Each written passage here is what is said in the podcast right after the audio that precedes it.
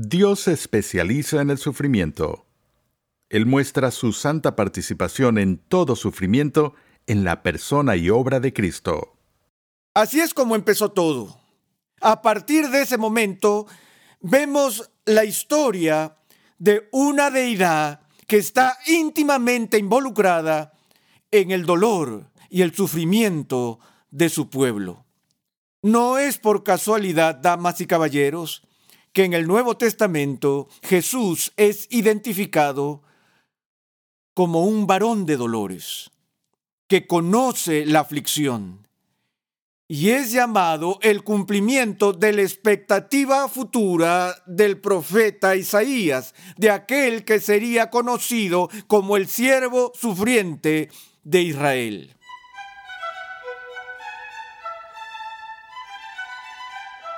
Bienvenidos al segundo episodio en la serie de enseñanzas Sorprendido por el Sufrimiento. En esta edificante serie, el doctor R.C. Sproul explora el propósito del dolor y el sufrimiento con el fin de hacernos comprender cómo Dios se relaciona con las tragedias que invaden la vida humana. En los ministerios Ligonier, nuestra misión, pasión y propósito es ayudar a las personas a crecer en su conocimiento de Dios y su santidad.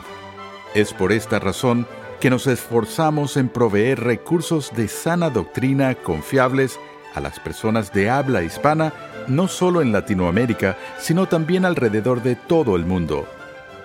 Por la gracia de Dios, en los últimos tres años, hemos podido expandir nuestra biblioteca Ligonier a más de 20 libros en español y hemos podido alcanzar millones de personas a través de la programación de Renovando tu Mente y nuestras publicaciones en nuestro blog y las redes sociales.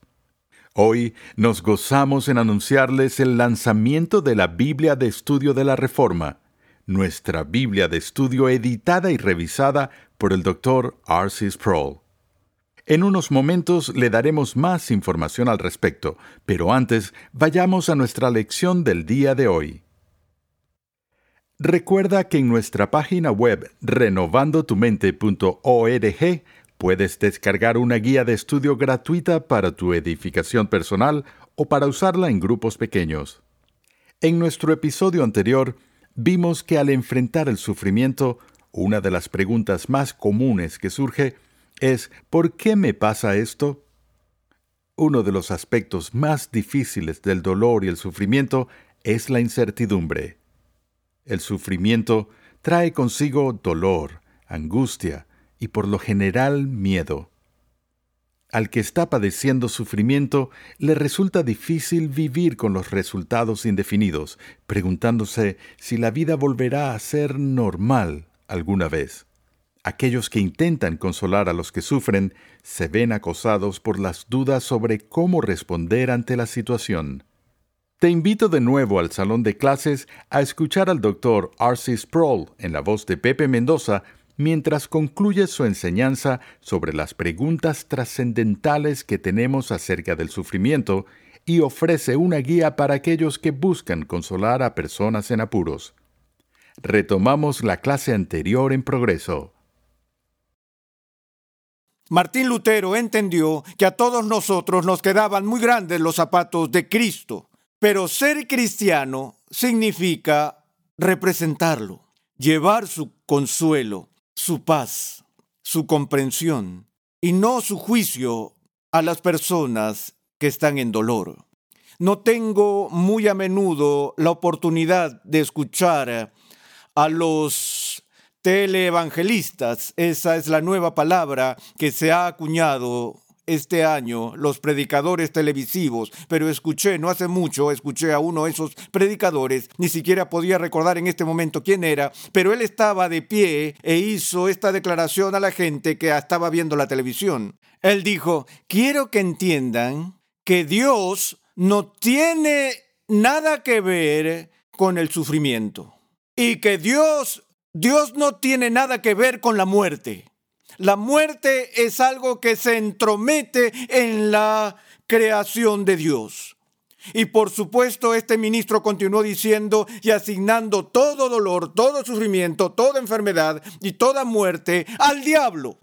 Y mientras escuchaba eso, para ser honesto con ustedes, quería arrojar algo a través de la pantalla del televisor.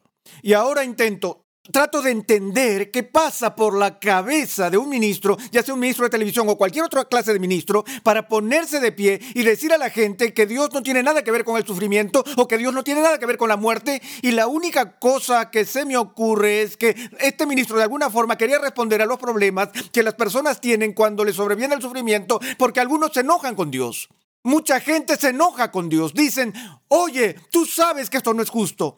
¿Cómo puedes dejar que estas cosas me pasen a mí? Otra vez, ¿por qué? ¿Dónde está Dios en todo esto? Lo que el ministro televisivo estaba tratando de hacer con tanto cuidado era absolver a Dios de toda culpa y toda responsabilidad por permitir que algo ah, desagradable le ocurre a una de sus queridas criaturas. Así como los filósofos solían decir que si Dios es realmente amoroso y si Dios es realmente poderoso, entonces no podría permitir que suceda toda la tragedia, dolor, sufrimiento y tristeza que suele suceder en este mundo. Así que el ministro televisivo lo envolvió todo en papel de regalo y dijo, Dios simplemente no tiene nada que ver con esto. Ahora, estoy seguro de que lo que él estaba tratando de hacer era lograr que las personas se sintieran cómodas porque ellos no podían, ellos no querían pensar en un Dios que de hecho podía estar involucrado en su dolor. Pero dos cosas vinieron a mi mente en ese momento. Lo primero que pensé fue, me pregunto si este hombre alguna vez ha leído el Antiguo Testamento. Me pregunto si este hombre alguna vez leyó el Nuevo Testamento. Porque el Dios del judaísmo, el Dios del cristianismo, es un Dios que se especializa en sufrimiento. Toda la historia de Israel es la historia del padecimiento y del dolor de un pueblo que tenía una relación especial con Dios. De hecho, ¿cómo empezó la nación judía? ¿Se acuerdan de la historia? Empezó cuando un grupo de personas seminómadas fueron puestas en esclavitud y todos ustedes han oído del éxodo, del cual se formó una nación bajo la autoridad de Dios. ¿Cómo sucedió? El relato bíblico dice que cuando el pueblo de Israel fue puesto en esclavitud en Egipto, ellos empezaron a clamar, empezaron a gemir, empezaron a expresar su dolor y leemos estas palabras. Y Dios oyó el gemido de su pueblo. Y Dios dijo, deja ir a mi pueblo. Así es como empezó todo. A partir de ese momento, vemos la historia de una deidad que está íntimamente involucrada en el dolor y el sufrimiento de su pueblo. No es por casualidad, damas y caballeros, que en el Nuevo Testamento Jesús es identificado como un varón de dolores, que conoce la aflicción, y es llamado el cumplimiento de la expectativa futura del profeta Isaías, de aquel que sería conocido como el siervo sufriente de Israel. Esto está muy lejos de la idea de que Dios no tiene nada que ver con la muerte o que Dios no tiene nada que ver con el sufrimiento. En la escritura se señala que Dios es el Señor de la vida. Él es el Señor de la muerte, es el Señor de dolor. Y en lugar de que sean malas noticias para mí, son buenas noticias, porque la más simple de todas las lecciones teológicas que podemos aprender es que si hay un Dios que es soberano sobre toda la vida, sobre toda la muerte, sobre todo el dolor, sobre toda dolencia, sobre toda enfermedad y sobre toda aflicción, eso significa que es completamente imposible que cualquier dolor, pueda jamás ser sin propósito. Si Dios es Dios, entonces no existe tal cosa como el dolor sin sentido. No sé lo que el sufrimiento individual significa, o por qué una persona particular está llamada a sufrir de una manera particular en un momento particular. No lo sé, no puedo leer la mente de Dios, el consejo secreto de Dios, pero sí conozco algo acerca del carácter de Dios. Yo sé que Él es soberano y que cuando el dolor llega y cuando la enfermedad aparece, la soberanía de repente se convierte en más que una abstracción, ¿no es cierto? Porque ahí radica el conflicto. ¿Puedo confiar en Dios en esto o no? Ahora, estaba hablando con uno de los miembros del equipo de un hospital sobre los problemas que experimentan las personas que padecen cáncer. Cuando se hace el diagnóstico por primera vez, se expresan toda clase de emociones humanas. Hay enojo, hay miedo, pero una de las emociones más fuertes es la sorpresa, porque nos gusta pensar que este tipo de enfermedades y este tipo de sufrimiento nunca o jamás pasará en nuestras vidas. Y esa sorpresa llega a acentuarse aún más cuando escuchamos a los ministros por ahí que nos dicen que si creemos en Dios, si creemos en Cristo, nunca tendremos que preocuparnos por el dolor y el sufrimiento. Eso no es verdad. Eso no, no nos consuela cuando necesitamos ser consolados. La sorpresa del dolor y la enfermedad varía. Tengo un nieto que tiene tres años y él, eh, ya saben cómo son los niños, son tan ajenos a toda la aflicción que hay en el mundo. Ellos disfrutan la vida. Y de repente se golpean los dedos con un martillo o se caen y se raspan las rodillas. Luego este pequeño entra a casa llorando lágrimas de cocodrilo. Yo le digo, ¿qué pasó Ryan? Él dice, tengo una heridita. Y yo digo, bueno, ¿qué puedo hacer? Y él dice, bueno, quiero una curita. O él quiere que le dé un beso, porque si lo beso, la heridita desaparecerá y todo habrá terminado. Esa es la forma en que gran parte del dolor, enfermedad y dolencia se manifiesta en los niños, no en todos. Podemos ir a la sala pediátrica en un hospital y ver los niños cuyas enfermedades no desaparecen con un beso. Pero para la mayoría de las personas, nuestras enfermedades de la niñez se van tan rápido y tan repentinamente como llegaron. Y de cierta forma nos distanciamos de mayores dolores. Recuerdo cuando llevé a nuestra hija a sacarle las amígdalas y qué experiencia tan maravillosa, sabes, tú vas a ir a ver al doctor y le leímos todos los libros y le prometimos todos los juguetes y regalos, puedes comer helado, vas a tener todas estas cosas maravillosas. Ella entró a la sala del pediatra en Pittsburgh y le dieron juguetes para jugar con una linda, agradable compañera de cuarto y mucho más. Ambas niñas estaban jugando, preparándose la noche anterior, a la mañana siguiente, a primera hora, se la llevaron a las niñas para operarlas de las amígdalas. Estuvimos esperando en la sala de espera y finalmente nos llamaron para entrar. Entré a esa habitación y mi hija me miró, nunca olvidaré la manera en que me miró, como si lo hubiera traicionado de la peor manera posible. Es decir, lo último en el mundo que ella quería en ese momento era un helado. Le dolía tanto la garganta que no quería tener que tragar nada en ese momento. Ella me miró como diciendo, ¿cómo pudiste engañarme así? Esa fue la primera prueba de dolor real el más duro.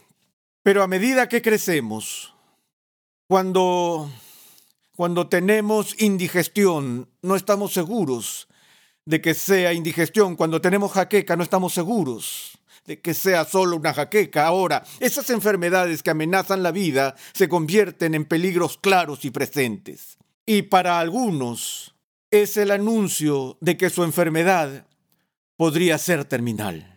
Y en ese momento llega la sorpresa. Aunque pasemos nuestras vidas preparados para esta posibilidad, sigue siendo una sorpresa. Y teológicamente es la peor sorpresa, ya que aún somos forzados a volver a la pregunta ¿por qué? ¿Cómo permitió Dios esto?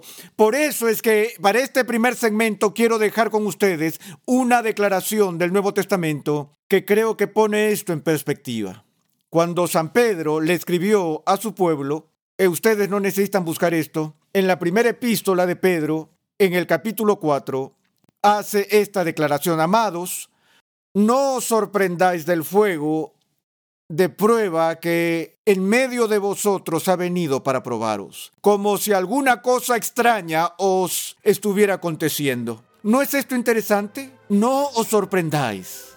Eso es porque en este punto de su vida Pedro entendió que Dios estaba íntimamente involucrado con el sufrimiento. Y que una persona sea llamada a sufrir no es sorprendente una vez que entendemos quién es Dios.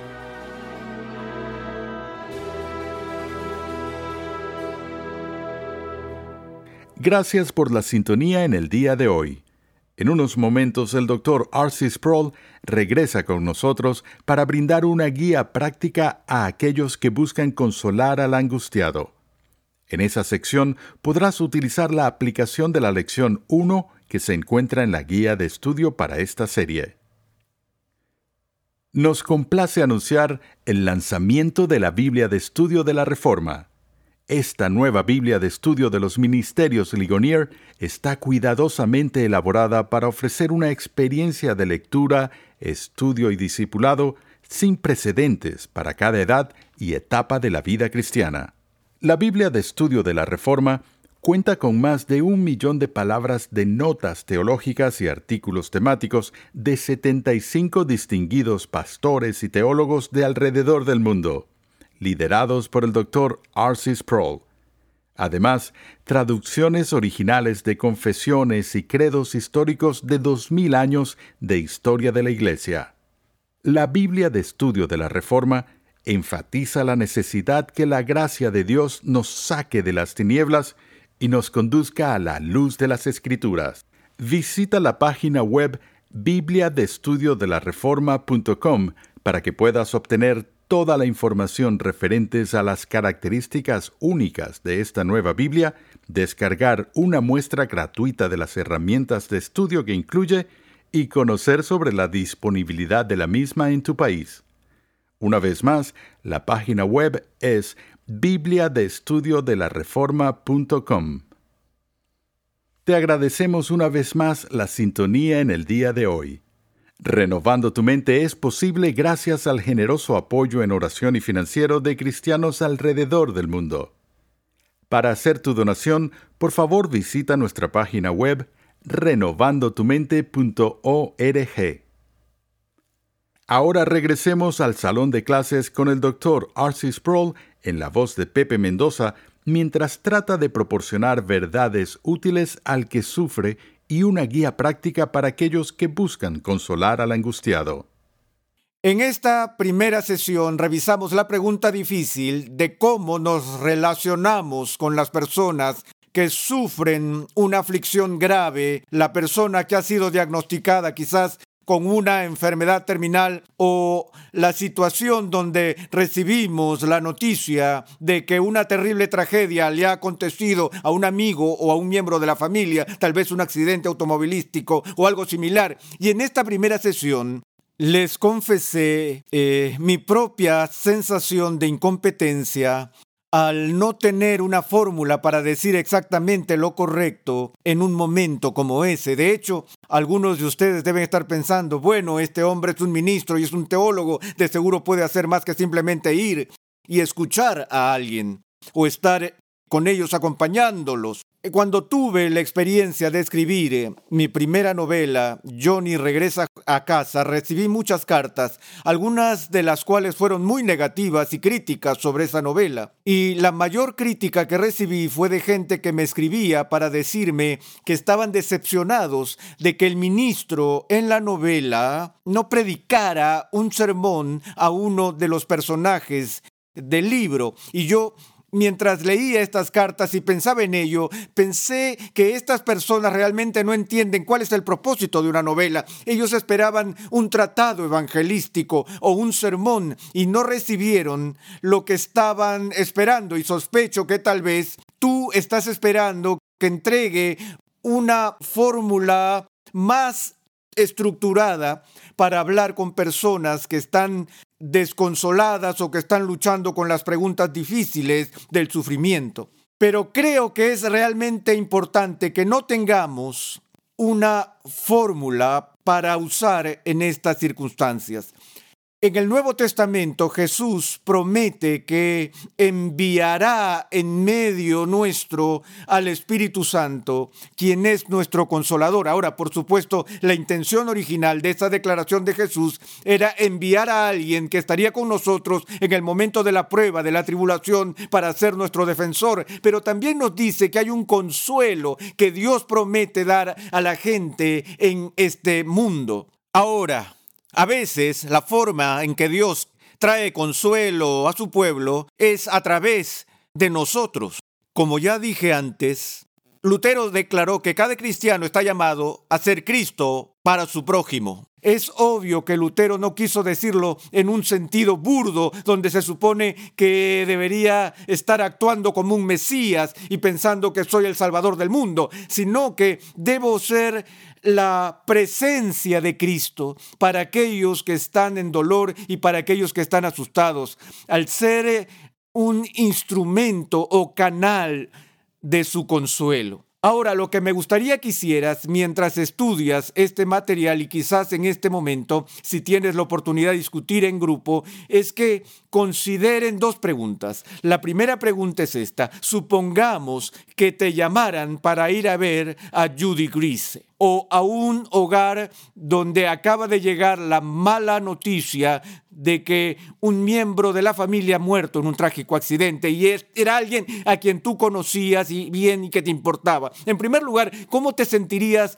al hablar con la familia en ese momento y qué crees que dirías? Me gustaría que pensaras en eso y si están en grupo que puedan discutir eso entre ustedes para ver cómo podrían ser las distintas formas en que responderíamos a tal situación. La segunda pregunta que me gustaría que discutan es un poco más personal. Si puedes imaginarte en una situación de dolor y sufrimiento muy graves y uno de tus amigos o tu pastor viniera a visitarte, ¿qué quisieras que hicieran o te dijeran, quiero decir, puedo imaginar que algunos de ustedes dirán, ay, Arcí, si vinieran a verme y estuviera muriendo de cáncer y no me dijeran nada, sino que te sentaras allí, me tomaras la mano y me escucharas, estaría decepcionado. Me decepcionaría porque estaría esperando que me dijeras algo más para darme algún tipo de esperanza o aliento con tus palabras. Bueno, permítanme pedirles que intenten imaginar esa situación ahora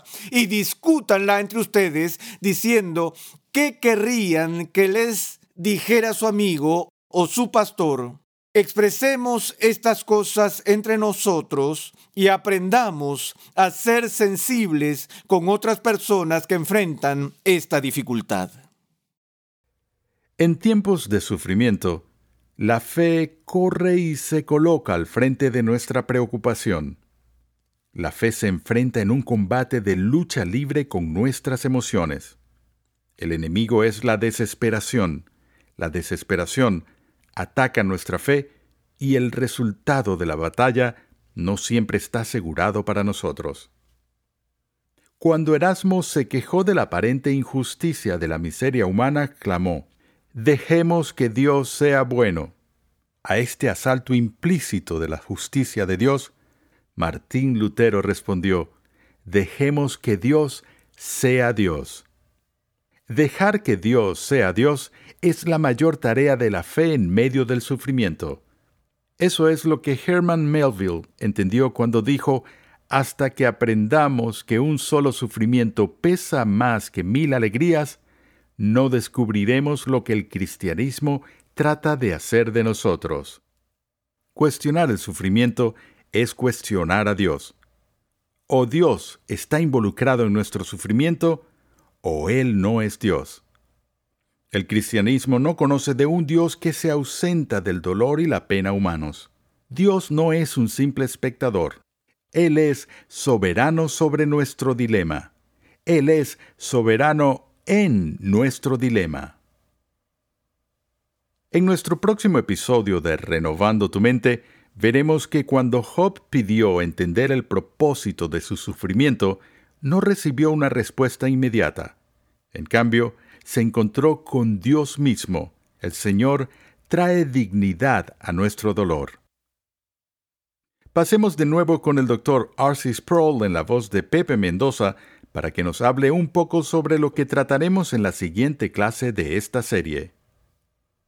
Ahora, en nuestro próximo segmento, lo que quiero que veamos es esto, una idea que quizás nunca habían considerado, que tal vez han pensado. Quiero explorar la idea de que no solo Dios está involucrado en nuestro sufrimiento y que Dios puede estar con nosotros en nuestro sufrimiento, sino que puede haber momentos en que Dios realmente nos llama a sufrir. Que el sufrimiento y a veces la muerte pueden ser la vocación de un ser humano. Ahora, eso podría parecer extraño, pero quiero explorarlo mientras vemos un caso de estudio sobre sufrimiento vocacional la próxima vez que nos juntemos.